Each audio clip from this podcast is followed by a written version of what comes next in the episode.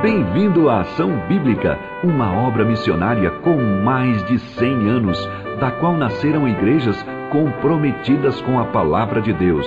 Essa mesma palavra nos diz: Feliz o homem que me dá ouvidos.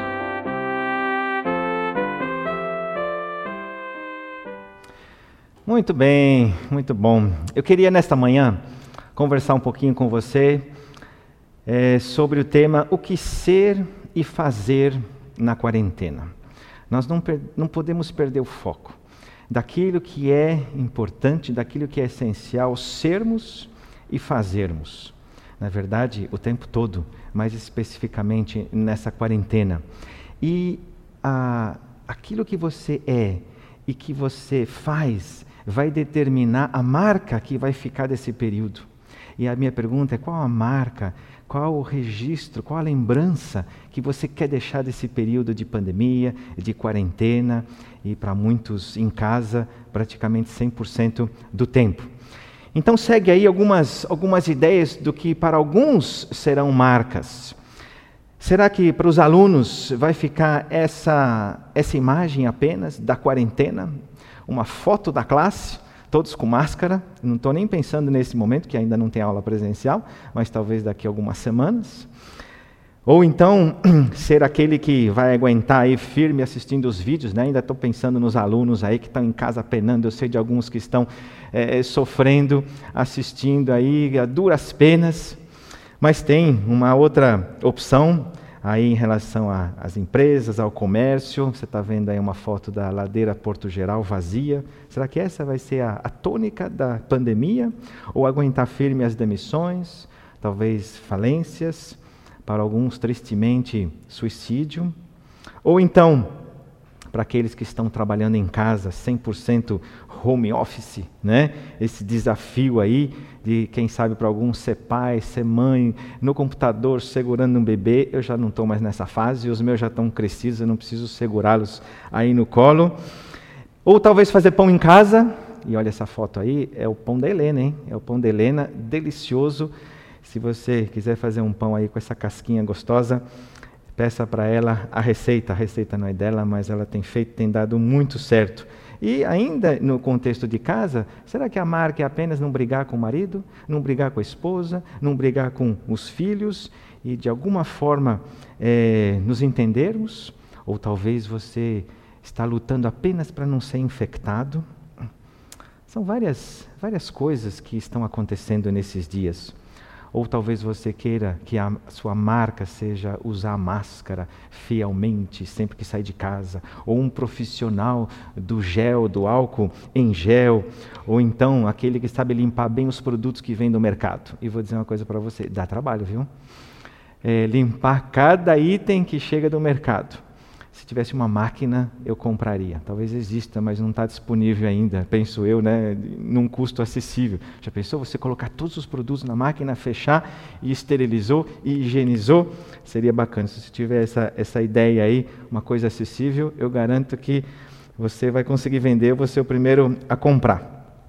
Ou talvez como igreja, será que o nosso desafio como igreja é apenas atravessarmos esse período segurando as contas e não devendo nada para ninguém? Ou talvez para você assistir os cultos no domingo, mandar um cartão virtual para alguém? Será que é essa a marca mais importante que nós queremos deixar dessa, desse período de pandemia? E tratando desse tema, eu estou é, no fundo, respondendo ou, abordando um tema que foi sugerido no chat, aí, um, dois domingos atrás, com o tema Nossa Vida Cristã e Nosso Testemunho Pós-Pandemia. Então, estou aproveitando e também respondendo a esse tema que foi sugerido. Então, o que ser e fazer na quarentena? Mas eu penso que a pergunta correta é: o que Deus quer que você seja, o que Deus quer que você faça nesses dias? Nós falamos agora há pouco do The Chosen e volto a falar, assista, vale a pena. E ali, num dos episódios, Jesus conversa bastante com as crianças, um diálogo bem gostoso. E uma criança pergunta: Jesus, é, é, você tem casa? Ele fala: Eu tenho muitas casas. Mas como assim? É porque eu tenho um, um trabalho que vai além de ser um artesão, de ser um professor E, mas como assim? Você tem outros? É, todo mundo tem um trabalho muito maior do que o seu. E claro que eu não vou dar spoiler, mas depois Jesus fala de três coisas bem interessantes, bem didáticas, sobre o que é esse trabalho que Jesus veio fazer e que Ele espera de você e de mim. Mas para responder a pergunta sobre o que ser e fazer nesta quarentena, eu preciso lembrar você da grande história.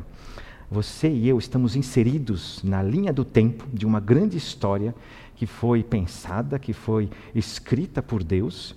E essa linha do tempo é interessante porque ela tem um tempo antes desse início conhecido por nós, que é eterno, tem um pós também que é eterno, isso então só poderia vir de um Deus que é eterno. E nós então estamos inseridos nessa grande história e você não pode perder isso de foco para responder objetivamente e assertivamente essa pergunta: o que ser e fazer na quarentena. Então, o primeiro capítulo dessa grande história é a criação. No princípio criou Deus os céus e a terra. Deus criou todas as coisas pelo poder da Sua palavra. Nada existia e Ele falou e as coisas passaram a existir. E tudo que Deus fez foi bom porque tudo que Deus põe a mão é bom, é 100% perfeito. O universo é uma, é uma obra de arte, é uma coisa linda que foi pensada intencionalmente com amor da parte de Deus, o Criador, e nós precisamos então entender o que ele pensava com tudo isso. E tudo lhe pertence: os pássaros, as árvores, a sua vida, os anjos, as estrelas, dele, por meio dele e para ele são todas as coisas. Lembra desse versículo tão lindo lá em Romanos? O homem e a mulher foram criados à imagem e semelhança de Deus e foram colocados como representantes, como é, ajudantes auxiliares de Deus. O único limite que Deus colocou foi que Adão e Eva não comessem da árvore do, do bem, do conhecimento do bem e do mal. Isso mostra que Deus determina as regras, Deus dá as leis, Deus estabelece o que Ele quer, mas também mostra que Deus cria um homem com vontade e Ele responsabiliza o homem pelas suas decisões e pelas suas escolhas. Mas tudo isso, gente, é pela fé. Olha que diz Hebreus 11:3, pela fé entendemos que foi o universo formado pela palavra de Deus, de maneira que o visível veio a existir das coisas que não aparecem. E eu fico com um relato bíblico sobre a criação é, desse universo feito por Deus. Mas é pela fé. O segundo capítulo dessa grande história, que é importante você relembrar, é a queda. Adão e Eva caíram na conversa da serpente, como Deus sereis conhecedores, e o pecado entrou e se instaurou no universo, gerando ruptura, instabilidade e desordem. E o pecado infectou e infecta todos os aspectos da nossa vida. E falando de infectação, é bem atual essa palavra, é isso que o pecado fez, ele infectou e trouxe morte para toda a humanidade. E, essa, e esse pecado ele trouxe ruptura com você mesmo. Você muitas vezes não se aguenta, você tem culpa, você tem medo, você é impaciente. E, e, e trouxe um problema com a gente, mas trouxe um problema também com os nossos os outros, o nosso próximo, as guerras, as brigas, os desentendimentos. Isso é o pecado quem trouxe. Com a natureza, com a criação de Deus também, ela geme, tem um, um conflito entre a natureza, mas também a criação de Deus com a gente. E esse colapso, é claro que ele também ele afetou o nosso relacionamento com Deus. E nós muitas vezes murmuramos, reclamamos com Deus, e foi um afastamento de Deus, e a ira de Deus então pesa sobre o homem, sobre a humanidade. A prova disso é que Adão, lá no jardim, ele foge de Deus e ele quer se esconder, está envergonhado pecado trouxe tudo isso. E sabe o que mais ele trouxe? Ele também trouxe um questionamento sobre o que estou fazendo aqui. Qual o propósito da vida? Antes não era questionado, Adão e Eva sabiam claramente o propósito pelo qual tinham sido colocados no Éden e o que eles deveriam fazer, mas com o pecado, então de repente um questionamentos que não existiam antes dessa queda. E nós precisamos resgatar esse propósito original que Deus pensou lá no início, na, na criação porque lá no início tudo fazia sentido. E agora, quantas coisas não fazem mais sentido? Outra coisa é que nós desejamos, depois do pecado, sermos independentes. Não queremos o governo do Criador, não queremos o governo, a gente vê o mundo não querendo se submeter a esse Deus. O Salmo 2 fala isso de forma tão linda, essa rebeldia das nações e dos povos. E isso está na essência da nossa natureza, no nosso coração. A imagem do próprio Criador, ela foi afetada em nós. Então, nós guardamos alguma coisa dessa imagem, semelhança de Deus, mas muita coisa foi comprometida, foi corrompida. E ao invés de sermos amorosos, de sermos generosos, altruístas, de sermos atenciosos, misericordiosos, como Deus é, nos tornamos avarentos, egoístas, impacientes, rancorosos, desamorosos, odiosos. E a nossa essência então foi, foi afetada. Mas tem um terceiro capítulo, a redenção. Deus lá do céu, ele lança uma boia, uma boia de salvação, uma boia de resgate, uma boia de, de salvação. E essa salvação está em Jesus. Olha que diz esse versículo: Porquanto há um só Deus e um só mediador entre Deus e os homens, Cristo Jesus, homem, o qual a si mesmo se deu em resgate por todos. Testemunho que se deve prestar em tempos oportunos. Hoje é tempo oportuno para pregar que só amo Jesus, que veio para resgatar a todos. Deus sempre teve um plano de resgate da sua criação, isso desde a eternidade do passado. Em meio a essa, essa destruição ele já prometeu lá no início que esmagaria a cabeça da serpente, que destruiria aquele que introduziu o mal e que da mulher ele daria um descendente. Você sabe quem é o descendente dessa mulher? É o Senhor Jesus. Ele sim, para vir e redimir, para resgatar tudo aquilo que o pecado trouxe e, e destruiu. E como que esse plano então se manifesta na prática? E nós o percebemos no Antigo Testamento tendo como principal protagonista o próprio povo de Deus. Deus escolheu um povo, deu a ele leis, deu a ele valores, princípios, regras, para que eles vivessem é, espelhando, mostrando esse Deus santo, perfeito, puro. E ele queria que com essa lei perfeita, sendo vivida, fosse um povo exemplar de quem é o seu Deus, como vitrine às nações, aos povos, para que eles pudessem conhecer e se reaproximar desse Deus que resgata, que salva, que liberta. E logo lá no livro de Deuteronômio você tem o, o conhecido Shema, que é ouve, né? Shema Israel, ouve Israel. E qual que era ali o, o mandamento que Deus deu para o seu povo? Amarás o Senhor teu Deus de todo coração, de toda alma, de toda força e ensina isso aos teus filhos. Então, o povo de Israel seria esse canal, esse meio através do qual o mundo conheceria esse Deus e como resolver o problema da queda, do pecado e se aproximar e desfrutar da comunhão com esse Deus. É por isso que você vai ver nos Salmos quantas e quantas vezes o salmista convida os gentios, as nações, os povos para celebrar o Senhor, para vir e cantar a Ele, é, para invocar o seu nome então entenda que ali nesses salmos, Israel já tinha a, a noção clara, a dimensão de que o Deus, o Deus de Israel não era só para eles, mas era um Deus para todo o mundo. E vocês conhecem muito bem a história eh, de Israel, que começou com Abraão, essa escolha que Deus fez desse homem, para que dele fossem abençoadas todas as famílias da terra. Israel, ele falha. E inúmeras vezes nesse processo de ser o canal de bênção para o mundo todo. E Jesus então vem ao mundo e João Batista testemunha dele: Eis o Cordeiro de Deus que tira o pecado do mundo.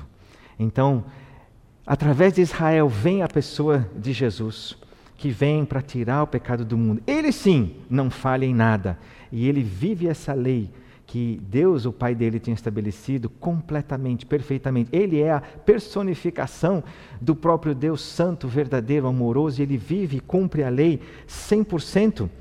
Ele ama ao Pai 100%, ele ama o próximo. E ele não vem para ser servido, mas ele vem para salvar a humanidade dessa condenação e dessa morte eterna. E depois dele, quem que ele escolhe? Ele não escolhe mais uma raça, um povo único, mas ele escolhe a igreja. A igreja que é feita de todos os voluntários que se é, dobram diante desse, desse Deus, que o reconhecem como o único que pode resolver o pecado, que perdoa o pecado, e todos aqueles então que creem no Senhor Jesus se juntam como igreja, e a partir então de Cristo é a igreja que é esse, essa referência para o mundo de quem é Deus e o que Deus espera, o que Deus quer que você seja e o que Deus quer que você faça. E a igreja foi chamada para entrar nesse projeto de Deus que é resgatar é, a humanidade do pecado. Obviamente, a restauração completa só acontecerá na ressurreição, quando Jesus voltar, mas nós já fazemos parte desse, desse processo de, de arrumar a casa, como a gente diz, né, que foi afetada pelo pecado. Então, segue aí um gráfico para você visualizar essa grande história e não se perder nessa pandemia e saber onde você está nessa grande linha do tempo. Então, você tem ali no início a criação. Depois, você tem um segundo momento, que foi a queda, com a destruição que trouxe o pecado. Israel no Antigo Testamento, apontando para aquele que de fato seria o resgatador, aquele que redimiria Jesus. Você está vendo a cruz aí? E depois de Cristo ele subiu, ele deixou seu espírito e a igreja, e nós estamos nesse período é, é, sendo esses representantes, esses que Deus escolheu para que nós apontássemos para Cristo. E ainda nós vamos é, perceber a restauração já nesse período de vidas de corações, de mentes, e a restauração completa da criação, novos céus, nova terra, ainda vai acontecer. Mas que bonito esse gráfico, né? Então, tenha ele em mente para a continuação desse nosso, dessa nossa mensagem e abordagem desse tema. E agora eu quero ver com você, então, alguns personagens do Antigo Testamento, do Novo Testamento, que entenderam o que ser e fazer em períodos não necessariamente de pandemia, mas vários deles em situações um pouco que nem a nossa, tensa, difícil, de reclusão, de isolamento social, e como é que eles então viveram e reagiram e, e foram aprovados por Deus. Então, o primeiro é Noé. E você sabe muito bem que qual que era a situação de Noé? Ele estava diante de um juízo determinado, estabelecido por Deus. Olha, vou destruir a terra e você vai é, ser esse instrumento para salvar. Ele foi um servo obediente. Deus falou para ele: constrói uma arca. E ele fez do jeitinho que Deus queria. O que ele foi? Ele foi obediente. Ele foi um servo obediente, fiel.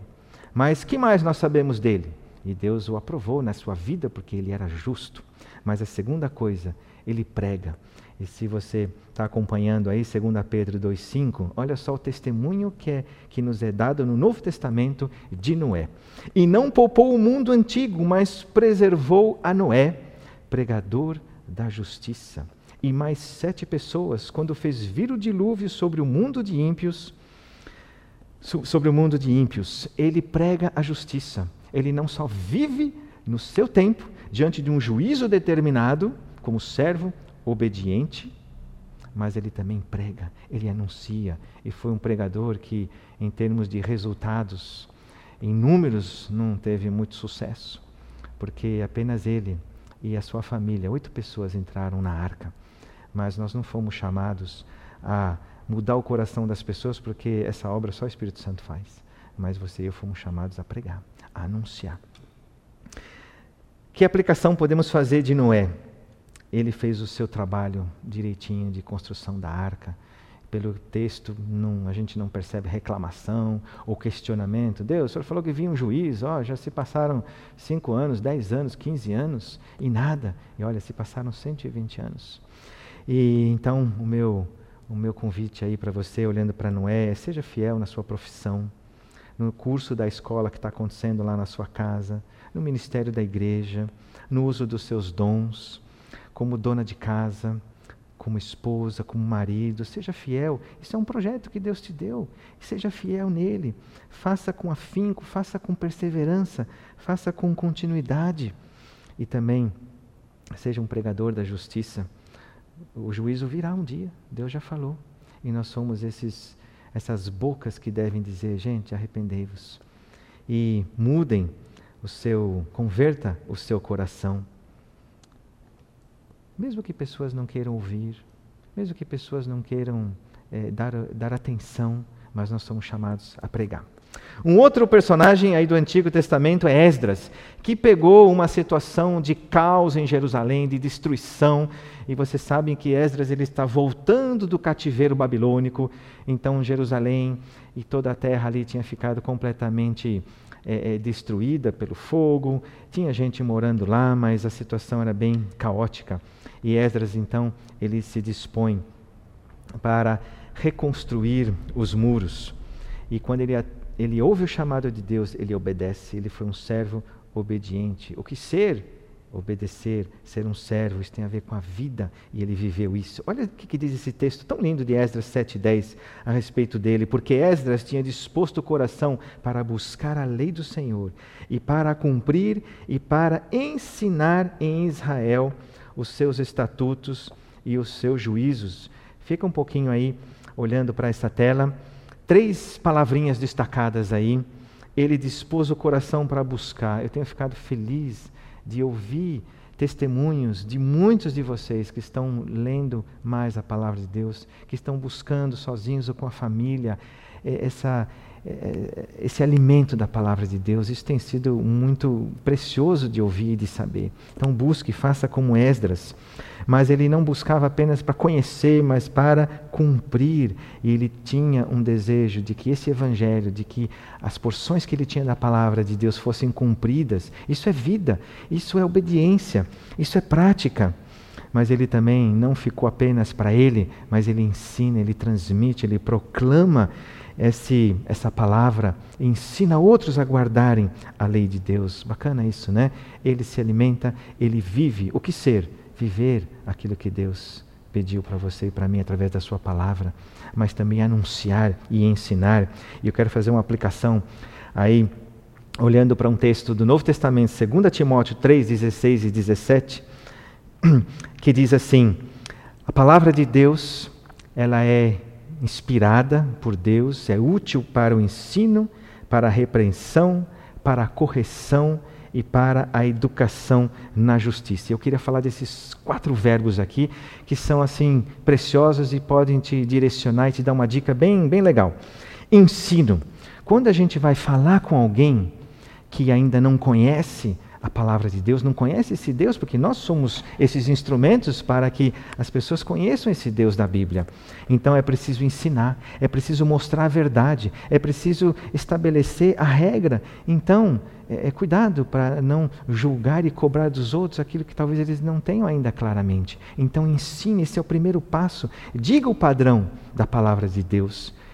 E aí o segundo passo vai ser a repreensão, a própria palavra colocada, a própria verdade é, dita e ensinada, a verdade da palavra de Deus, ela vai repreender o coração, porque ele vai ser o, o, o balizamento, vai ser a referência. Se o padrão é esse, eu estou vivendo assim, então fatalmente eu estou em desacordo. Então há uma repreensão que é feita pela própria palavra de Deus que deixa claro o erro.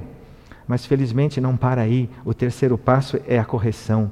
E aí então, se eu conheço a verdade, eu estou errado, eu tenho possibilidade de corrigir e então me é, adequar a essa verdade de Deus. E o quarto passo, eu preciso ser educado, porque a minha essência foi corrompida e foi a minha consciência também foi afetada e eu preciso reeducar a minha mente, o meu coração, as minhas mãos, os meus pés na justiça, nesse conjunto da doutrina de Deus, da sua lei, daquilo que são os ensinamentos e, e princípios da palavra de Deus. Legal, né, esse 2 Timóteo? Então, ensine. Fatalmente a pessoa vai se ver errada em relação a esse ensino. E, ela, e você vai ajudá-la para que ela corrige, corrija, e você vai ajudá-la a ensiná-la na justiça. Isso vale para mim, isso vale para a minha família, isso vale para as pessoas que estão à minha volta. Agora indo para Daniel, um outro personagem da Bíblia, e Daniel ele estava indo para a cova dos leões, tinha sido arrancado da terra dele, ido para a Babilônia e um lugar completamente idólatra, imoral. Ele trabalhava ali junto com o imperador, então um ambiente totalmente promíscuo, de muito orgulho. Esses reis, muitos deles se achavam próprio Deus, e ali Daniel está nesse meio. Ele é um servo obediente um servo fiel. Olha o exemplo de vida que esse Daniel dá num contexto completamente hostil e com a pressão de, nesse texto aí, de ele ser, eh, se ele fosse condenado, ele iria para a cova dos leões. Então, mesmo Daniel se distinguiu, porque nele havia um espírito excelente. Então procurava ocasião para acusar a Daniel, mas não puderam achá-la, porque ele era fiel e não se achava nele nenhum erro, nem culpa. Daniel 6, 3 e 4. Que maravilha, né? Um homem que não podia é, ser achado nele nem erro, nem culpa.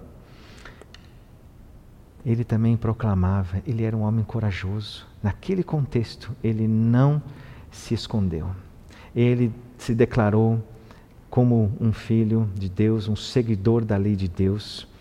E ele falava isso em alto e bom som, atribuindo glórias a Deus e se posicionando como alguém que seguia um outro Deus e não os deuses ali da Babilônia. E eu queria aplicar esse Daniel nesse nosso contexto aqui pós-cristão.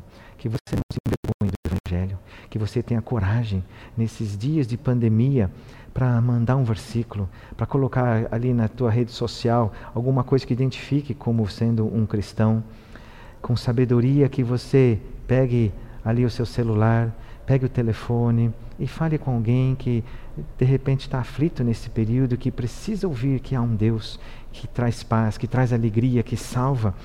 E Daniel trouxe luz ali naquele império babilônico, luz porque ele era habitado pelo Deus de Israel. E eu tenho sempre é, é, é, temor de pensar naqueles que não abrem a boca, que não se identificam como cristãos, que não ousam.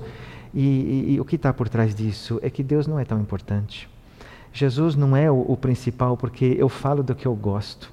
Eu, eu abro a boca para comentar aquilo que eu conheço, aquilo que eu sei. Eu não vou falar daquilo que eu não conheço, senão eu vou, vou me passar como um ignorante, mas se eu conheço Deus se, Ele é precioso para mim, não tem como. É, é, eu, eu, vou, eu vou manifestar isso. Eu vou falar, vou falar daquilo que está no meu coração. Então, eu quero te incentivar para que você conheça cada vez mais e você ouse e fale. Isso é um treino. Quanto mais a gente vai falar desse tesouro que é Deus que habita em nós, mais a gente vai estar tá preparado e a gente ouve mesmo as nossas próprias palavras e vai e vai melhorando e apresentando o único que veio para para redimir, para essa redenção, para essa salvação e resolver esse, esse caos que o pecado trouxe. E nós chegamos agora em Jesus, em Jesus que veio a este mundo, ele que veio e que assumiu a forma de servo. Olha só o que, que diz o texto. Antes a si mesmo se esvaziou assumindo a forma de servo, tornando-se em semelhança de homens, sem pecado algum. A si mesmo se humilhou, tornando-se obediente até a morte e morte de cruz. O que que Jesus ele foi descendo lá do céu e, vem, e vindo aqui à terra? Ele foi um servo que aprendeu a obediência. Ele tinha vida, ele vivia 100% a palavra do Pai dele. E não, não preciso nem me demorar aqui. E na segunda coisa, o que ele fez? Ele foi incansável na pregação da palavra do Pai através de parábolas, através de ensino, junto aos seus três discípulos mais próximos, junto aos doze, junto a setenta discípulos, junto às multidões. E ele vivia e pregava. Ele, ele vivia essa, essa mensagem do Pai diariamente e anunciava. E você com certeza se lembra do lava-pés daquele momento onde Jesus ele se ajoelha, ele pega a toalha e passa a lavar os pés aos discípulos. um servo. E sabe por que ele conseguiu fazer isso? Porque ele sabia, o texto diz, sabia de onde ele vinha e sabia para onde ele estava indo. Quando eu sei de onde eu vim e quando eu sei para onde eu vou, eu não temo mais servir, eu não tenho mais preocupação se vai parecer uma tarefa inferior, menor, ou que os outros não valorizam tanto, porque eu sei de onde eu vim. E se eu nasci de Deus, eu vim de Deus. E para onde eu vou? Se eu tenho a vida de Cristo, eu estou indo para junto dele, passar a eternidade com ele. Então, não tenha medo de ser um servo obediente. E onde você vai ser servo na quarentena? Na sua casa. Na sua casa, aí junto com teu pai, junto com tua mãe, junto com os teus filhos, talvez com vizinhos. Se você está sozinho ou sozinha, você serve falando com as pessoas, encorajando, você serve orando. Talvez você não tenha uma, uma atividade o dia inteiro, mas você pode orar, você vai estar servindo pessoas e você pode, ali no seu interior, se colocar de joelhos e fazer parte desse, desse grande projeto de Deus de viver e de anunciar essa mensagem transformadora. Imitemos Jesus. Não é sempre fácil ser servo. A minha natureza natural não é estar tá pronto e, e, e, ajudar a limpar a casa, é, lavar uma louça, fazer uma comida. É, é, se eu puder ser servido, é, é, melhor, né? É o meu coração. E, e Deus, então, através da Sua palavra, nos ensina a importância de a gente viver ah, esse e sermos esses servos humildes vivendo. E aí Jesus resumiu de forma fantástica essas, essas duas coisas, o que ser e fazer. Olha só, Marcos 12, 30 e 31 nos fala do grande mandamento. Amarás, pois, o Senhor teu Deus de todo o teu coração, de toda a tua alma, de todo o teu entendimento e de toda a tua força. E o segundo é: amarás o teu próximo como a ti mesmo. E Jesus mais adiante atualizou esse mandamento dizendo: Ame o teu próximo como eu vos amei. E aqui Jesus resume de forma fantástica toda a lei de Deus. Nesse grande mandamento dividido em duas partes, a primeira que se relaciona com Deus, ame a Deus. Isso é viver o Evangelho. Ame a Deus de todo o coração, toda a alma, todo entendimento, toda a força. Como é que você faz isso? Obedecendo. A Bíblia diz que quem ama a Deus obedece os seus mandamentos. Qual o mandamento que você já conhece que nessa quarentena você não está obedecendo? Será que é se alimentar diariamente da palavra de Deus? Meditar nesse livro? Talvez seja orar. Isso são ordens da parte de Deus, não são sugestões, são mandamentos. Você ter pensamentos que agradam a Deus. Será que é uma área que está sendo afetada aí? Talvez você ouvir e ver coisas que não são edificantes. E talvez isso seja um ponto. E nós sabemos quantas coisas ruins também esse confinamento trouxe. As pessoas se ocupando com imagens e com áudios que não nos, nos levam para mais próximo de Deus. Então, se você ama a Deus, então obedeça aos seus mandamentos, viva em pureza, em santidade. E eu poderia repassar aqui todos os, os mandamentos que vão cair no amor a Deus. Quem ama, guarda os seus mandamentos. Quem guarda os seus mandamentos é que o ama. Então a gente tem muita coisa para, para ser e para fazer nessa quarentena. E essa primeira parte do grande mandamento tem a ver com ser, seja, seja obediente. Mas o segundo, você está vendo aí, a grande comissão. Nós também temos uma missão durante essa quarentena, que, claro, extrapola a quarentena, mas isso para a gente não perder o foco do que a gente está vivendo nesse período. Jesus, aproximando-se, falou-lhes, dizendo: Toda autoridade me foi dada no céu e na terra. Ide, portanto, fazei discípulos de todas as nações, batizando-os em nome do Pai e do Filho e do Espírito Santo, ensinando-os a guardar todas as coisas que eu vos tenho ordenado.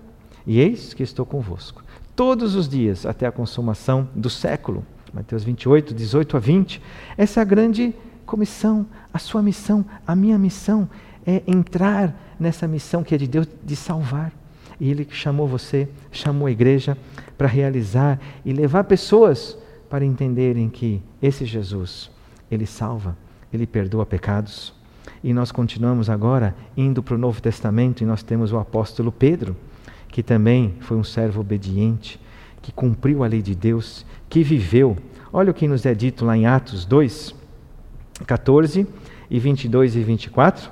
Você deve estar vendo aí na sua telinha. Então se levantou Pedro, e nós estamos aqui no início da igreja primitiva, quando é, no dia de Pentecostes, que aliás foi lembrado, nós nos lembramos hoje dele, ele se levanta com os onze e, erguendo a voz, advertiu-os nestes termos. E aí ele começa a falar de Jesus, o Nazareno, varão aprovado por Deus diante de vós, sendo este entregue pelo determinado desígnio e presciência de Deus, vós o matastes, crucificando por mãos de iníquos, ao qual, porém, Deus ressuscitou, ele não ficou lá na cruz. Ouvindo eles estas coisas, compungiu-se-lhes o coração e perguntaram a Pedro e aos demais apóstolos: Que faremos? Como é gostoso quando a gente fala do Evangelho e a pessoa está ali e fala: Então o que, eu devo fazer? posso orar? Posso é, pedir perdão agora? Posso. É, o que, que eu tenho que fazer? E foi isso que aconteceu depois dessa pregação de Pedro, que tinha como centro o Senhor Jesus morto sepultado e ressuscitado. E a continuação da história mostra a resposta de Pedro: arrependei-vos, e cada um de vós seja batizado em nome de Jesus Cristo. Arrependei-vos. E naquele dia, quase quatro, e três mil pessoas seguem a Jesus e são agregadas à igreja. E esse mesmo apóstolo Pedro, olha o que ele escreve lá na carta de 1 Pedro, a própria dele, capítulo 2, versículo 9: Vós, porém, sois raça eleita, sacerdócio real, nação santa, povo de propriedade exclusiva de Deus, a fim de proclamar as virtudes de quem? Daquele que vos chamou das trevas para a sua maravilhosa luz. E olha, olha para essas palavras em destaque sacerdócio real. Qual era a função do sacerdote no Antigo Testamento? Ajudar as pessoas a, a, a chegarem até Deus. Ser esse, esse mediador para ajudar que as pessoas se acertassem com Deus. Você é isso, eu sou isso. Esse sacerdote que encaminha as pessoas para aquele que salva. Uma nação santa. Nós fomos separados com leis que são as leis da palavra de Deus que nós precisamos conhecê-las e vivê-las, e através da nossa vida nós vamos mostrar os valores desse Deus, os atributos desse Deus, através das nossas ações, aquilo que a gente fala, a gente vai ser um, um representante. E, e, Cristo tem que ser visto em você e em mim. Isso é ser uma nação separada, santa. E que mais? Proclamar essas virtudes. A NVT diz traduziu como mostrar às pessoas como é admirável aquele que o chamou das trevas para a sua maravilhosa luz. De quem que nós vamos falar? Senão daquele que salva, daquele que tira do império das trevas e nos põe no reino do Filho do seu amor. E é isso que o apóstolo Pedro fez e ele está dizendo para nós: olha, é isso. Nós precisamos levar as pessoas para mais perto de Deus, precisamos viver, precisamos ser servos obedientes que amam. E nós precisamos proclamar essas virtudes de Deus, proclamar o próprio Senhor Jesus. Mais um aí, o apóstolo Paulo, também obediente, um servo que, que mostrou através da sua vida que ele foi realmente aquele que obedeceu, que amou a Deus, que amou ao próximo. E qual que é a situação de, do apóstolo Paulo nesse trecho? Ele está preso, ele está isolado socialmente, está confinado. É, eu ia falar parecido com o nosso momento, bem diferente, porque ele estava acorrentado, claro, sozinho, isolado, mas muito pior do que, do que nós nessa pandemia. Mas para dizer que num, numa situação extrema de, de realmente isolamento das pessoas. E o que ele escreve na, no finalzinho da carta aos Filipenses? Todos os santos vos saúdam, especialmente os da casa de César. O que, que significa isso? significa que ele evangelizou o soldado que estava do lado dele. Ele evangelizou os funcionários do império que tinham que entrar, talvez para trazer comida para ele, que de alguma forma participavam ali dessa, dessa, dessa segurança, dessa cela, dessa prisão, dessa casa. E ele, incansável, ele anunciou Jesus. Ele não ficou olhando para ele, ele não ficou olhando para a situação dele de isolamento, mas ele conseguiu é, é, fazer aquilo que Deus esperava dele. E essa carta mostra de que houve conversões ali, Tanto houve conversões que ele diz: olha, esse, esse pessoal, esses funcionários públicos aí, esses soldados vos saúdam, porque eles conheceram Jesus e são também irmãos de vocês. Fantástico isso, né? Ele se identificou ali na prisão e não teve nenhum medo, nenhum receio. Lembrando que quem era imperador nessa época era o imperador Nero, conhecido pela sua violência, as perseguições que ele fez aos cristãos. E então, se ele tivesse um pouco de temor de Nero, ele não teria aberto a boca. Assim como nós vimos Daniel também diante de Nabucodonosor, que não, não se intimidou. Mas também você vê aí um outro texto que fala que isso não foi reservado, isso não foi entendimento apenas de alguns homens no Antigo Testamento e alguns homens no Novo Testamento, mas a igreja primitiva entendeu isso e você precisamos entender. Olha o que diz ali esse texto de, de Atos. Naquele dia levantou-se grande perseguição contra a igreja em Jerusalém, e todos, exceto os apóstolos, foram dispersos. Então agora nem estão os apóstolos nesse grupo. A igreja, os outros que não após foram dispersos pelas regiões da Judéia e Samaria. E olha só que bonito, entre mentes. Os que foram dispersos iam por toda parte pregando a palavra. E nós vemos os efeitos dessa proclamação do Evangelho no livro de Atos. A gente quer, às vezes, viver isso que a igreja viveu. Que lindo, que maravilhoso, que amor, de casa em casa. E é tão gostoso. E sou grato a Deus, isso é verdadeiro por essa igreja que Deus nos deu e, e de ver esse, essa troca, esse amor e essa coisa gostosa.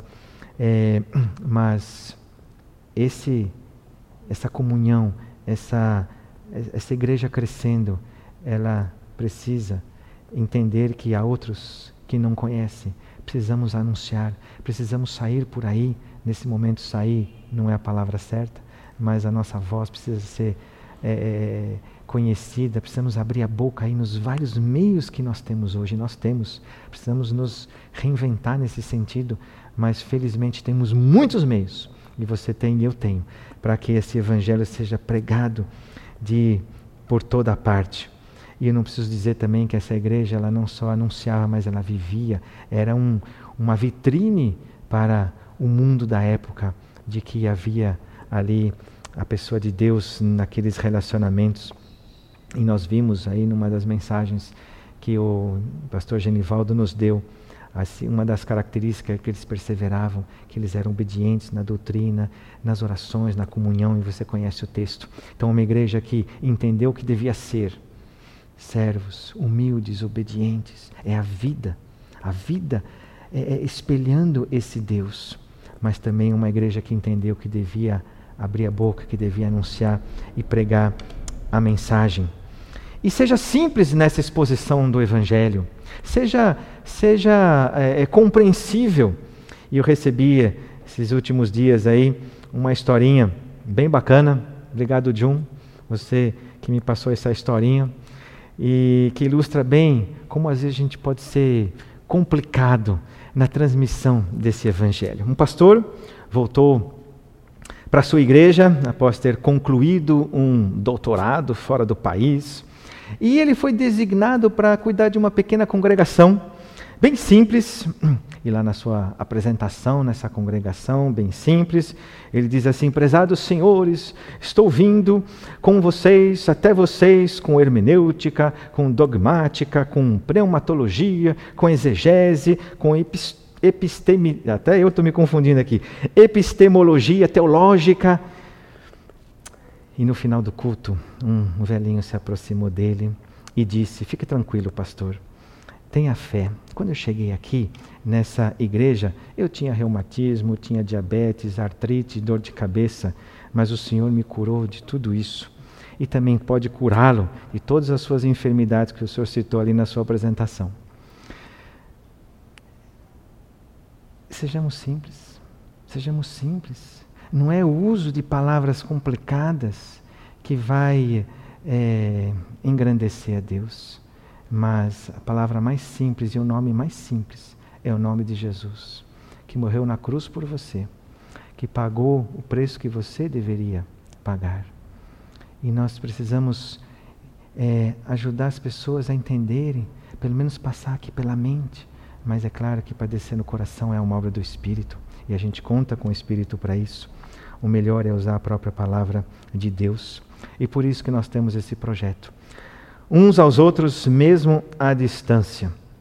E eu quero reforçar esse projeto que tem dado tão certo, porque ele é bíblico, não é uma invenção da nossa igreja, mas é aquilo que Deus espera que seja a nossa marca daquilo que devemos ser e fazer.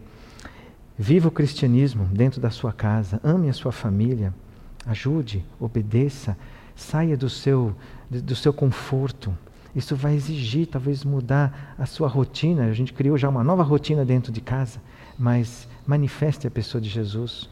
Você vai, vai ganhar ali uma, uma comunhão muito mais gostosa. E aqueles que ainda estão na sua casa que não conhecem. E você sabe que as, as conversas é, ultrapassam os muros das nossas casas. Então, talvez você esteja aí com mais uma pessoa apenas na sua casa, até sozinha, mas isso vai, isso vai transparecer, porque a nossa vida ela vai além e ela é vista e ela é percebida e ela é notada. Então viva isso e anuncie Jesus.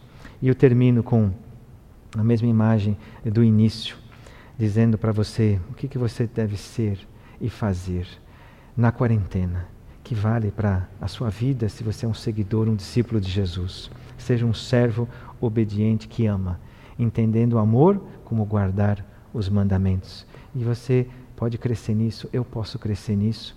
E eu tenho visto, à medida que os dias vão passando, quanta coisa, quantos pensamentos para corrigir, quantos julgamentos, quantas verdades da palavra de Deus que eu preciso intensificar e vivê-las na minha vida.